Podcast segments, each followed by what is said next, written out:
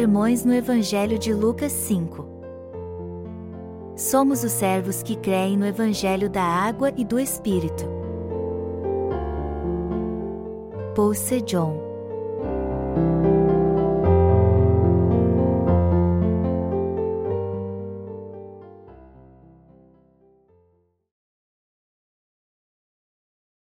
Todo aquele que aceita a mensagem da cruz crê no Evangelho da água e do Espírito.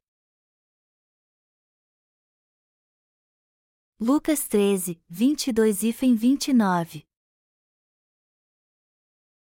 Passava Jesus por cidades e aldeias, ensinando e caminhando para Jerusalém. E alguém lhe perguntou: Senhor, são poucos os que são salvos? Respondeu-lhes: esforçai-vos por entrar pela porta estreita, pois eu vos digo que muitos procurarão entrar e não poderão. Quando o dono da casa se tiver levantado e fechado a porta, e vós, do lado de fora, começardes a bater, dizendo: Senhor, abre-nos a porta, ele vos responderá: Não sei de onde sois. Então, direis: Comíamos e bebíamos na tua presença, e ensinavas em nossas ruas. Mas ele vos dirá: não sei de onde vós sois, apartai-vos de mim, vós todos os que praticais iniquidades. Ali haverá choro e render de dentes, quando virdes, no reino de Deus, Abraão, Isaque, Jacó e todos os profetas, mas vós, lançados fora. Muitos virão do Oriente e do Ocidente, do Norte e do Sul e tomarão lugares à mesa no reino de Deus. 1 Coríntios 1, 18 e fim 25 Certamente, a palavra da cruz é loucura para os que se perdem, mas para nós, que somos salvos, poder de Deus.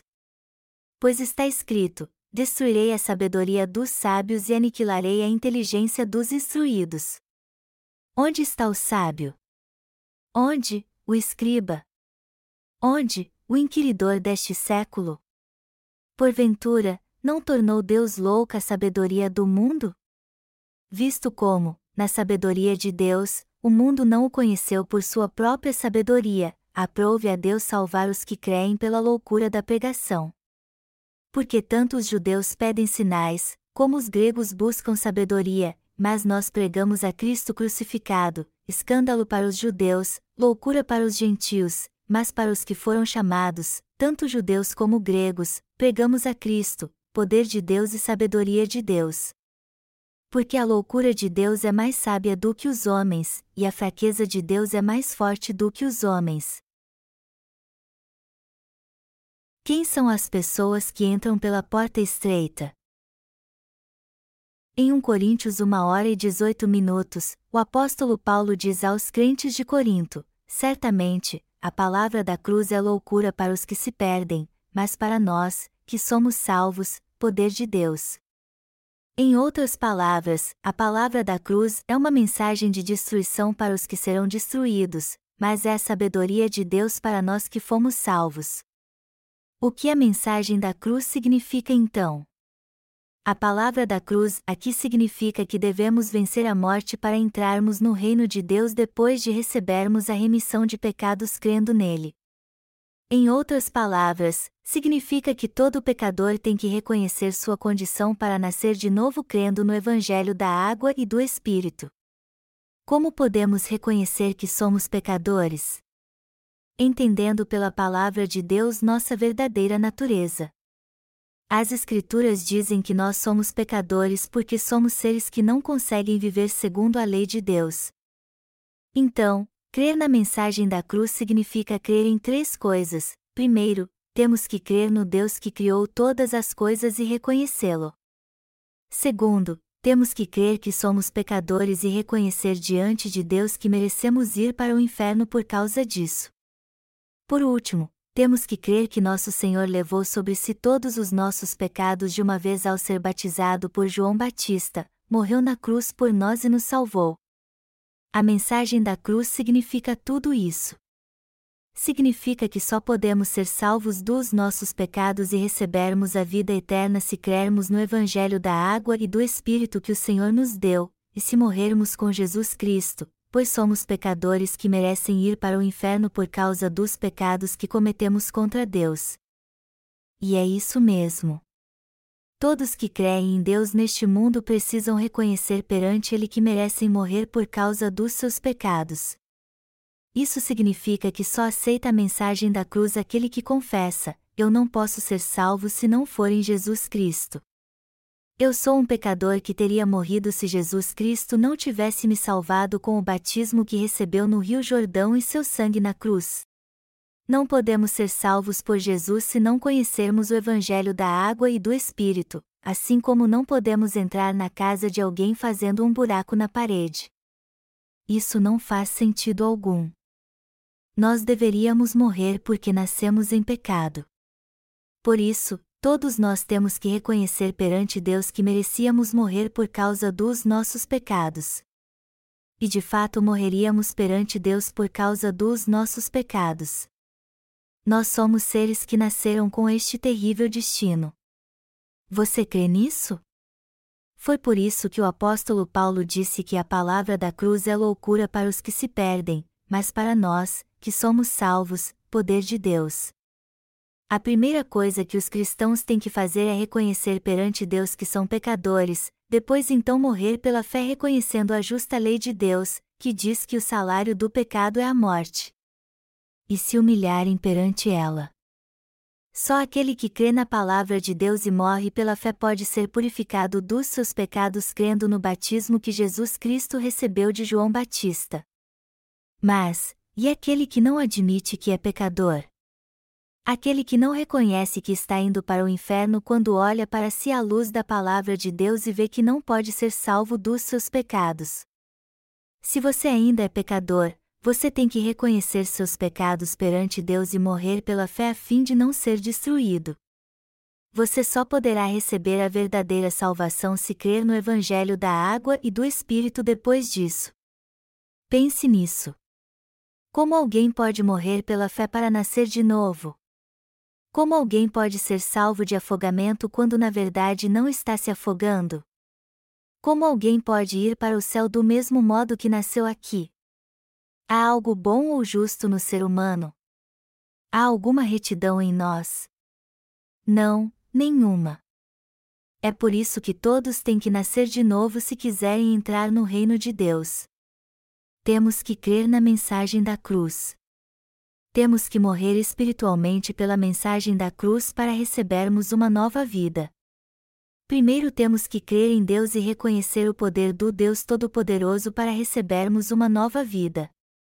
Deus disse que o salário do pecado é a morte. Isso quer dizer que os que têm pecado morrerão e serão destruídos para sempre. Apesar de sabermos disso, nós quebramos os mandamentos de Deus inúmeras vezes agora e continuaremos quebrando-os no futuro também. Isso quer dizer que acabaremos morrendo. E temos que reconhecer isso perante a lei de Deus. Depois disso, temos que ir ao encontro do nosso Salvador para recebermos a salvação de todos os nossos pecados crendo no batismo que Jesus Cristo recebeu e no sangue que ele derramou na cruz. O apóstolo Paulo disse: Onde está o sábio? Onde, o escriba? Onde, o inquiridor deste século?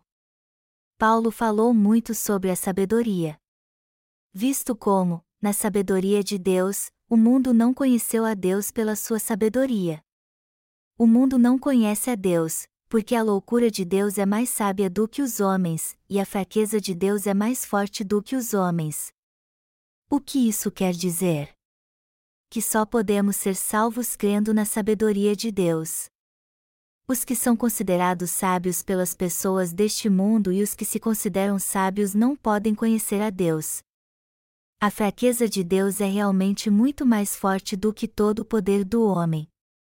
E a sabedoria de Deus não pode ser comparada com a sabedoria humana. Mas as pessoas acham que são grande coisa e tentam alcançar seus objetivos com sua própria sabedoria. Melhor dizendo, as pessoas só pensam na salvação do seu próprio jeito. Elas acham que isso acontece pelas leis naturais e dizem: Nós seremos salvos se viveremos pela lei e formos fiéis a ela. Mas se a quebramos e pecarmos, só temos que fazer orações de arrependimento pelos nossos pecados. Só isso. Mas a sabedoria de Deus não é assim. Então, como é a sabedoria de Deus? Embora ela seja a verdade, as pessoas deste mundo fingem ser inteligentes e vivem segundo as leis naturais. Elas acham que devem dar algo se receberem alguma coisa, até mesmo em relação à salvação. Veja todos estes que são considerados sábios. Sua forma de pensar é a mesma. Todos eles seguem a mesma linha de raciocínio: meus pecados serão todos purificados segundo as minhas boas obras, mas a sabedoria de Deus não é assim.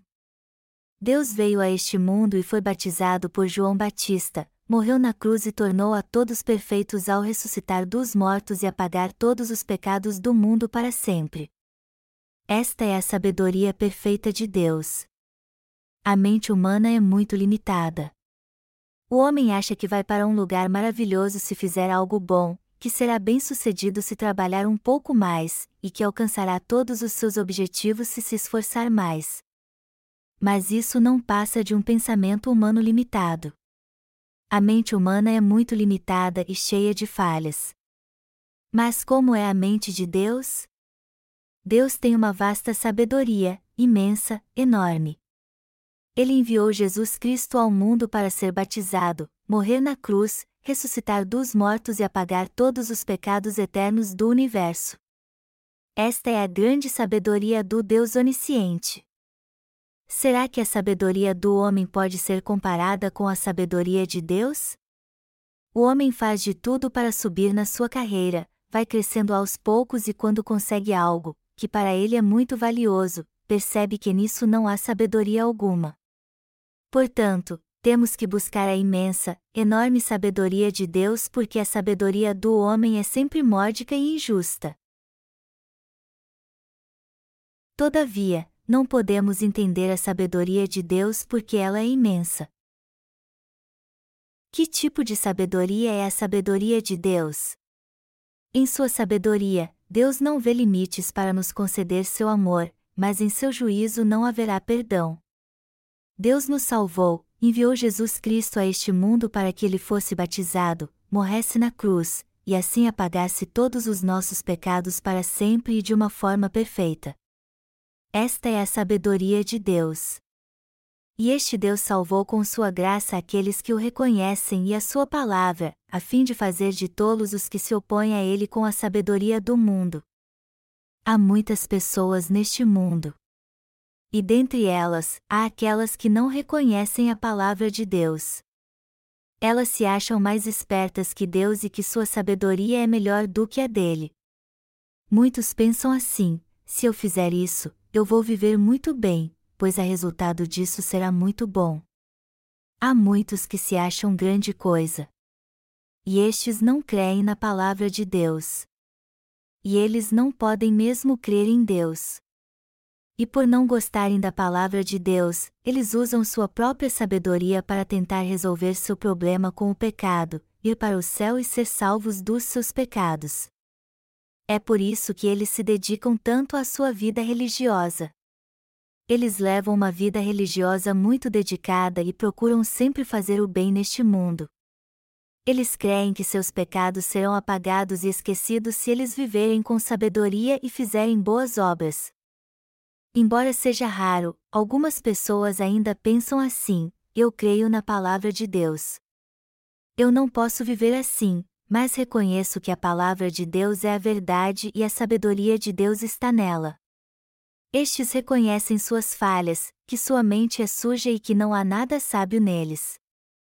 Eles acreditam na palavra de Deus, que é mais sábia do que eles, porque conhecem a si mesmos. Mas há muitos neste mundo que não são assim. Há muitos que exaltam a si mesmos por causa da sua sabedoria e levam uma vida religiosa confiando nela ao invés de levar uma vida religiosa segundo a palavra de Deus. Poucos neste mundo reconhecem perante Deus que são pessoas cheias de falhas e que não aprenderam muito até hoje, que levam uma vida espiritual crendo na Sua palavra. Qual destes dois tipos de pessoas receberá a salvação? Os que reconhecem que não sabem nada e se humilham diante de Deus, os que reconhecem que as Escrituras são a verdade e buscam a sabedoria de Deus, e não no conhecimento que eles adquiriram neste mundo, os que têm a palavra de Deus como a única verdade, que a recebem em seu coração e creem em Deus, estes creem na palavra do Evangelho da água e do Espírito e recebem a verdadeira salvação. Deus derrama sua graça sobre estes e lhes concede a sua salvação. O Senhor veio a este mundo, foi batizado, levou os pecados do mundo, morreu na cruz e ressuscitou dos mortos por estas pessoas. Por isso, Ele é o Salvador de todas elas. No entanto, há muitos neste mundo que não creem na palavra de Deus, apesar de não terem nada, nada para exaltar, nada de inteligente em si mesmos. Os que não creem em Deus e na Sua palavra, que não vivem segundo sua sabedoria e poder, que buscam ser salvos dos seus pecados com boas obras e pelo seu próprio esforço, que querem receber as bênçãos de Deus, embora procurem viver bem segundo a sua vontade e seu bel prazer, estes nunca conheceram a Deus, assim como ele jamais aprova sua maneira de viver. Está escrito no texto bíblico deste capítulo: a palavra da cruz é loucura para os que se perdem, mas para nós, que somos salvos, poder de Deus esse texto sagrado fala da sabedoria e do poder de Deus. Muitas pessoas vivem nos Estados Unidos, na África, na Ásia, na Europa, na Oceania, em todos os lugares deste mundo. E muitos como eu e vocês moramos na Coreia. Dentre estes, há muitos que creem na palavra de Deus e no Deus que é revelado por ela. Há muitos que se acham muito espertos por causa da sua sabedoria, mas não há pessoas mais tolas neste mundo do que estas. Quem são os verdadeiros sábios então? Os que creem em Deus e na Sua palavra, os que reconhecem por esta palavra que são criaturas de Deus, mas pecadores, os que sabem que, segundo esta palavra, deveriam ir para o inferno, e por isso creem em Jesus Cristo para receber a remissão de pecados, estes são os verdadeiros sábios. Os que têm fé em Deus e na Sua palavra são os verdadeiros sábios. Quem é espiritual? Nós podemos ser espirituais crendo na palavra de Deus. E passamos a fazer parte do povo de Deus quando cremos na Sua palavra de coração. Melhor dizendo, passamos a fazer parte do povo de Deus quando recebemos a remissão de pecados, o povo da fé, que recebe as bênçãos de Deus simplesmente por crer na Sua palavra. Esta é a sabedoria de Deus. É por isso que as Escrituras dizem que a loucura de Deus é mais sábia do que a sabedoria do homem. E o apóstolo Paulo expressa isso de uma forma tão humilde que até nos constrange quando lemos. A palavra em 1 Coríntios capítulo 1 dos versículos 26 ao 30 diz assim: Irmãos, reparai, pois, na vossa vocação, visto que não foram chamados muitos sábios segundo a carne, nem muitos poderosos, nem muitos de nobre nascimento, pelo contrário, Deus escolheu as coisas loucas do mundo para envergonhar os sábios e escolheu as coisas fracas do mundo para envergonhar as fortes. E Deus escolheu as coisas humildes do mundo, e as desprezadas, e aquelas que não são, para reduzir a nada as que são, a fim de que ninguém se vanglorie na presença de Deus. Mas vós sois dele, em Cristo Jesus, o qual se nos tornou, da parte de Deus, sabedoria, e justiça, e santificação, e redenção. O que esta palavra quer dizer? Numa visão humana, há muitos que possuem sabedoria, mas poucos são os que têm muitos talentos, muito poder, muito dinheiro e classe social. Mesmo assim, as pessoas valorizam muito que têm uma ótima formação acadêmica, os que possuem muito poder, e tratam os outros como se fossem inferiores a eles, pobres e ignorantes. Mas nós sabemos muito bem que essa distinção que o homem faz é uma grande tolice aos olhos do Deus Todo-Poderoso. O apóstolo Paulo falou de três tipos de pessoas que se achavam sábias na sua época, dizendo: Onde está o sábio? Onde, o escriba? Onde, o inquiridor deste século? Porventura, não tornou Deus louca a sabedoria do mundo? 1 Coríntios 1 hora e 20 minutos. E como estes, os governantes, doutores e eruditos deste mundo não sabem nada. Para ser sincero, muitos doutores nem conhecem bem sua área de atuação. Eles sabem muito bem como seguir seu programa de doutorado para serem graduados, mas há muitos doutores que conhecem muito pouco da sua área de atuação e, por isso, têm uma linguagem rebuscada e dizem que algo ainda está no campo da pesquisa quando lhe perguntam sobre algum assunto. Você acha que os teólogos deste mundo sabem muito sobre teologia, sobre Deus e as Escrituras? Não, não sabem. Eles não sabem nada. Você acha que estes que ocupam altas posições na sociedade como governantes, advogados, mestres e eruditos sabem muito? Apesar de ocuparem certa posição, eles não sabem nada. As pessoas os consideram autoridades e os chamam de doutores, mas eles não sabem que são ignorantes e não sabem nada. E ainda olham com desprezo para aqueles que são de um nível social menor que o deles. Todos eles são soberbos, orgulhosos e preconceituosos. Mas, na verdade, eles são de fato pessoas tolas e ignorantes. A maioria das pessoas julga os outros pelos bens materiais que eles possuem, pela sua aparência e o nível social que têm neste mundo, embora eles não creiam em Deus. Estes acham que são melhores do que os outros, se recusam a descer da sua posição de arrogância e assim se afastam da palavra de Deus mas é claro que dentre eles há os que creem em Jesus. Todavia, embora creiam em Jesus, seu egocentrismo e teimosia são muito grandes. É por isso que eles rejeitam o Evangelho da Verdade, que pode fazer com que eles nasçam de novo da água e do Espírito, e continuam teimando que podem ser salvos se crerem somente na cruz. Eles não temem a verdade nem creem nela, por mais que preguemos para eles que a mensagem da cruz é crer no batismo e no sangue de Jesus, que está é a palavra da verdade que traz salvação a todo ser humano. E é isso mesmo. Eles só vão à igreja para que isso os ajude a viver neste mundo, para que o peso da sua consciência seja aliviado e eles possam ter um pouco de paz nessa terra. Todos eles não têm o mínimo desejo de nascer de novo, de ser filho de Deus, de ser um justo. E apesar de pregarmos a palavra da verdade para eles, eles balançam a cabeça e a negam dizendo: Por que eu devo ir para a igreja e me esforçar tanto? Eu vou apenas para ter comunhão com os irmãos, para acabar com o tédio. Porque eu tenho que crer como você. Eles se acham grande coisa, se gabam disso e nunca creem na palavra de Deus. Por outro lado, Há muitos que são reconhecidos no mundo pelo seu vasto conhecimento, mas que se importam com as questões dessa vida e procuram encontrar um sentido para ela. Há muitos que pensam bastante na sua alma, no seu futuro, meditam sobre sua vida e tentam encontrar a verdade, embora sejam bem graduados, tenham dinheiro e muitos privilégios neste mundo.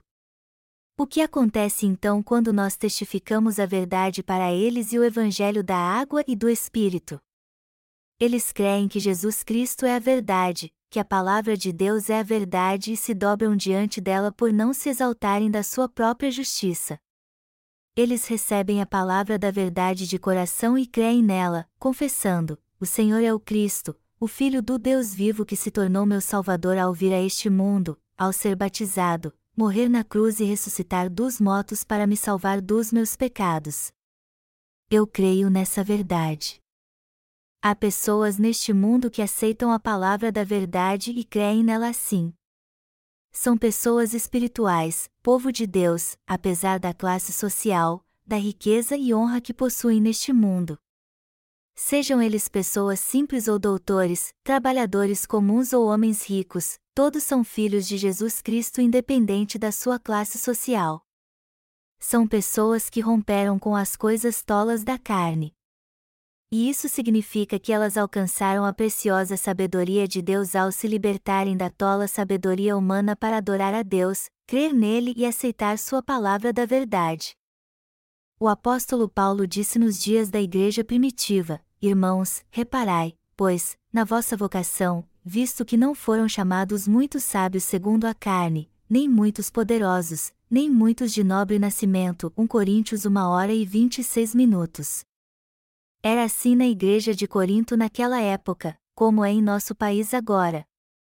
Antes de o cristianismo chegar aqui, nossos ancestrais se sujeitavam a todo o país que tinha muito poder por causa do confucionismo e taoísmo. Eles faziam distinção entre a classe alta e a classe baixa, entre trabalhadores comuns e eruditos com base no critério que usavam naquela época. E já que o taoísmo imperava em toda a nação, eles se sujeitavam às nações mais poderosas e tratavam com rigor as mais fracas. E isso também era usado nas relações humanas, e eles se sujeitavam aos de classe mais alta e tratavam com rigor, pior do que animais, os da classe mais baixa. O cristianismo entrou em nosso país quando esse conceito errado estava muito enraizado na mente e no modo de vida das pessoas, e embora aqueles que tinham alto cargo no governo tenham aceitado o cristianismo na época, os de classe mais baixa o aceitaram mais rápido. Mas por que os de classe mais baixa aceitaram o cristianismo mais rápido? Porque eles tinham uma ideologia de igualdade social vinda da religião indígena chamada Tongac, cujo ensino era o seguinte: todo ser humano é um deus. Todos são deuses. Então, quando o cristianismo veio para a Coreia, eles pensaram: tudo bem. Todos os seres humanos são iguais. Homens e mulheres são iguais e não há ninguém melhor do que o outro. Todo ser humano é precioso. Todos são iguais. E assim eles aceitaram o cristianismo naturalmente. Os que criam na ideologia Tongac que o homem é Deus conheceram o ser supremo chamado Deus e aceitaram o cristianismo em seu coração. Mas muitos naquela época desprezavam os cristãos e os chamavam de fanáticos de Jesus, desrespeitavam Jesus Cristo e a palavra de Deus. Os que desrespeitavam Jesus Cristo eram aqueles que não aceitaram o cristianismo. É claro que os que o aceitaram ainda não conheciam bem a verdade de Deus mas apesar de não conhecerem a verdade porque os pregadores daquela época não a conheciam também, eles creram que Deus é o único ser divino, que eram pecadores conforme dizia os mandamentos de Deus e, por isso, tinham que morrer por causa dos seus pecados. Foi exatamente isso que aconteceu na igreja em Corinto. E o mesmo que aconteceu quando o cristianismo entrou no nosso país e também é o mesmo que acontece comigo e com você hoje em dia. Todo mundo é igual para Deus, seja no passado ou no presente. Mas as pessoas sempre mostram que são diferentes umas das outras e dizem: eu sou melhor, mais alto, e você é mais baixo do que eu. Só que todo ser humano é igual. Os seres humanos não se distinguem muito uns dos outros e não há muita diferença de fato entre as pessoas, eu fico pensando se ainda existe alguém que acha que estes que são muito conceituados neste mundo são tão grandes assim. Hoje em dia, na verdade, não se admira mais uma pessoa pelo que ela é, as pessoas vivem mais em busca do prazer e das coisas fáceis e rápidas. Todos são iguais. Alguém tem três refeições ao dia, o outro também, alguém crê na sua própria justiça, o outro também são todos iguais mesmo. A única diferença é que seu prestígio depende do dinheiro, do poder ou da fama. Mas isso não faz diferença alguma para Deus. A riqueza pode fazer diferença para as pessoas do mundo, mas aos olhos de Deus todos são iguais. A única coisa que faz diferença na vida das pessoas é se elas creem na palavra de Deus ou não. Todos que não creem na palavra de Deus e não a aceitam são tolos, por mais que sejam bem graduados. Mas os que aceitam são espirituais, não importa o que sejam. Sempre foi assim na vida de todos ao longo da história da humanidade. Lembre disso: quem crê na palavra de Deus é espiritual e sábio, mas quem não a aceita é tolo e está condenado a ser destruído. E isso se aplica aos nascidos de novo também. Toda vez que pregamos o Evangelho para os que ainda não nasceram de novo, alguns o aceitam, mas outros não. Quando reunimos dez pessoas e pregamos o Evangelho para elas, alguns poucos o aceitam, mas o resto não. Enfim, quem não aceita o Evangelho é realmente um tolo. Os pecados de alguém podem ser purificados por ele mesmo? Como poderíamos ser pessoas sem pecado se Jesus Cristo não tivesse nos salvado ao ser batizado e morrido na cruz? Será que poderíamos receber a salvação fazendo boas obras? Ou quem sabe não termos mais pecado fazendo de tudo para levar uma vida justa? Será que poderíamos viver sem pecado se os purificássemos todos os dias? Será que poderíamos purificar todos os nossos pecados fazendo orações de arrependimento todos os dias, fazendo o bem e tentando levar uma vida justa, ou fazendo 40 dias de orações e jejuando 10 ou 20 vezes ao longo da nossa vida? É claro que não. Os que procuram entendem que são pecadores por si mesmos e tentam purificar seus pecados com suas próprias forças são realmente tolos e eles definitivamente não são pessoas espirituais. E, por essa razão, eles não conseguem nada com suas próprias forças. Pense nisso. Nós mesmos podemos nos fazer justos? Não, não podemos. Então precisamos entender nossas falhas e crer na palavra de Deus exatamente como ela é. Se a palavra de Deus diz que no princípio, Criou Deus os céus e a terra, só precisamos crer assim. Ah, foi Deus quem criou todas as coisas. Então foi Ele quem me criou também. Se Deus disse, no princípio, criou Deus os céus e a terra, então foi Ele mesmo que criou os céus e a terra, creiam nisso ou não. Esta é a verdade. Você ainda duvida dessa palavra e se pergunta: será que alguém viu isso? Os cientistas dizem que devemos crer apenas naquilo que podemos experimentar. Mas será que os cristãos precisam ver para crer? Você estava lá quando Deus criou o universo? Como você poderia estar lá? Alguém poderia até questionar isso se estivesse lá no começo quando o universo foi criado. Mas não há sentido algum alguém que nasceu apenas há alguns anos questionar se Deus criou ou não o universo há bilhões de anos e também o ser humano. Quem foi criado tem que crer na palavra do seu Criador. E já que Deus diz que Ele nos criou, não temos outra escolha senão dizer: sim, eu acredito. Como alguém que só vive há alguns anos pode dizer ao Deus Criador: eu não acredito nisso? Me prove. Este é um pedido tolo. Se Deus diz que foi assim, então foi assim mesmo que aconteceu. Nós só temos que crer na Sua palavra como ela é. A palavra de Deus diz que a palavra da cruz é loucura para os que se perdem, mas para nós, que somos salvos, poder de Deus, 1 Coríntios 1 hora e 18 minutos. E diz também que, assim como aos homens está ordenado morrerem uma só vez, vindo, depois disto, o juízo, Hebreus 9 horas e 27 minutos. E é isso mesmo. Todos nós um dia morreremos e ninguém pode evitar isso. E quem for julgado irá para o inferno por causa dos seus pecados. Este é o destino de cada um de nós desde que nascemos.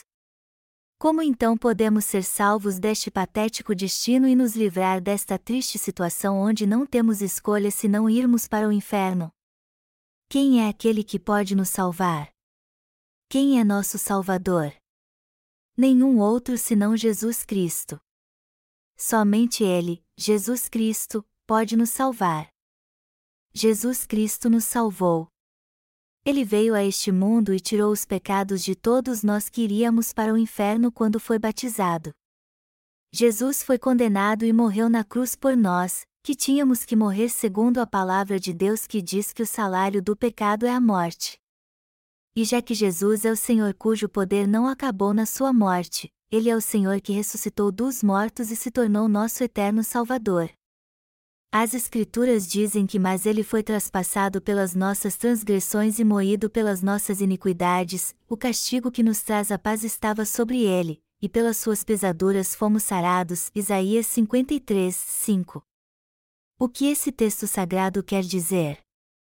Que Jesus Cristo veio a este mundo e nos salvou, que ele foi batizado para levar sobre si todos os nossos pecados e tirar os pecados do mundo, que ele morreu crucificado em nosso lugar, e ressuscitou dos mortos para nos dar uma nova vida.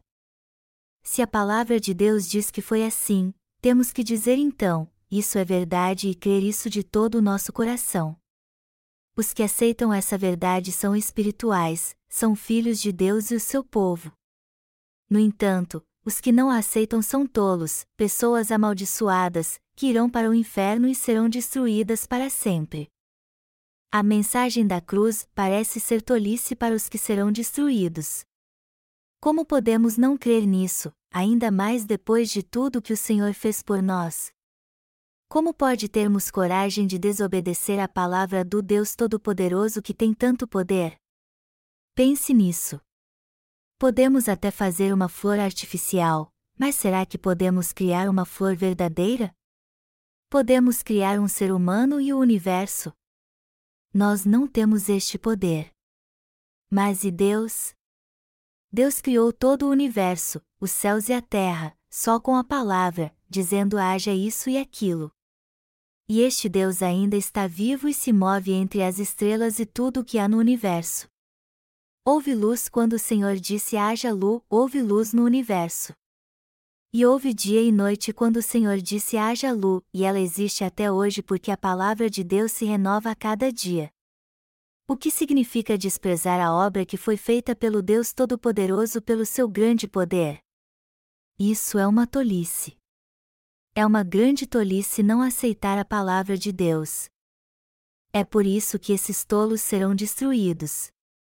E o que Deus preparou para esses tolos? Ele preparou um depósito de lixo para eles, que nada mais é do que o inferno. O inferno ardente é para estes que só creem em sua própria sabedoria ao invés de crer no Evangelho da água e do Espírito. A vida eterna é para os que creem em Jesus Cristo, assim como o castigo eterno é para os que não creem nele. E o castigo eterno significa que eles serão punidos eternamente no inferno o apóstolo Paulo disse que pela sabedoria de Deus somos salvos. Deus enviou seu Filho Jesus Cristo a este mundo e fez com que ele fosse batizado para nos salvar com sua sabedoria. Além disso, ele nos salvou de um modo perfeito fazendo Jesus levar todos os pecados do mundo sobre si e morrendo na cruz. Ele então o ressuscitou dos mortos, fê-lo se assentar à destra do seu trono, e agora nos abençoa por meio dele. A sabedoria do Deus Todo-Poderoso é assim, imensa e infinita. Você crê na verdade dos nascidos de novo, ou seja, no Evangelho da água e do Espírito? No lugar da nossa morte, Jesus Cristo foi batizado, levou sobre si todos os seus e os meus pecados, e morreu na cruz. Você crê que o Senhor nos salvou com seu batismo e seu sangue? Eu creio na verdade dos nascidos de novo da água e do Espírito. Eu exalto a sabedoria de Deus. Enfim, eu exalto a sabedoria de Deus da forma mais sublime e admiro. Deus tem mesmo uma sabedoria maravilhosa, pois apagou todos os pecados do homem de uma vez por todas através do seu Filho. Ele transferiu todos os pecados do mundo para seu Filho de uma vez por todas e assim nos fez nascer de novo como pessoas sem pecado. Ele nos salvou para sempre. E a maior sabedoria é aceitar a palavra de Deus, assim como não aceitá-la é a maior tolice de todas. Por essa razão, precisamos conhecer a sabedoria de Deus pela Sua palavra e ser pessoas espirituais, que discernem as coisas espirituais temos que dar glória ao Senhor e viver assim para sempre, para que possamos encontrá-lo, entrar no reino eterno com Ele e viver felizes para sempre. Eu não quero que nenhum de vocês tenha uma vida tola. Há alguém que ainda não recebeu a palavra de Deus, mesmo estando aqui na igreja? É um grande problema não aceitar a palavra da remissão de pecados que Deus nos deu. Mas cremos que Deus nos salvou pela sua sabedoria e eu sou muito grato a Deus por ter nos salvado. Eu sou grato a Ele do fundo do meu coração por nos dar sua plena sabedoria eterna.